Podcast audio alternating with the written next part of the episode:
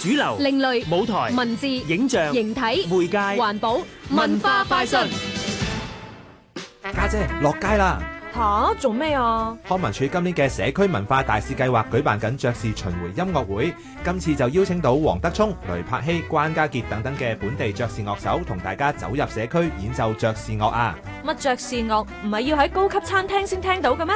普遍香港嘅市民可能都會覺得嗯爵士樂係一樣比較離地嘅音樂啦，即係可能喺啲高級啲嘅地方啊、酒吧啊、酒店入邊啲餐廳先聽到嘅。咁我哋就係舉辦呢一個計劃嘅目的，就係想將呢一樣音樂咧由淺入深咁樣介紹俾啲香港嘅市民。唔該晒今次活動嘅音樂總監黃德聰嘅介紹啊！咪住先，爵士樂有乜咁特別啊？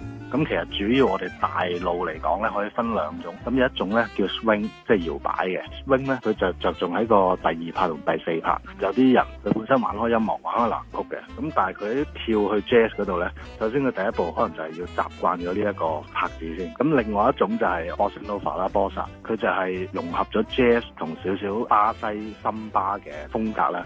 咁喺個節奏上面咧就比較鮮明少少嘅。咁因為爵士樂呢一樣音樂嘅精髓咧，我哋就係叫即興嘅。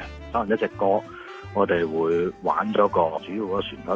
咁玩完一次之後咧，咁每一個樂手咧，佢哋就會輪流去彈佢哋嘅即興噶啦。你練習時有啲練到啲 scale 啦，又或者你可能聽過好多之前嘅樂手玩嘅，學咗佢哋嗰啲句子用翻出嚟啦。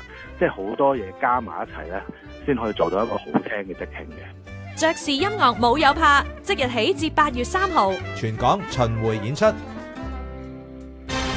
港電台文教組製作，文化快訊。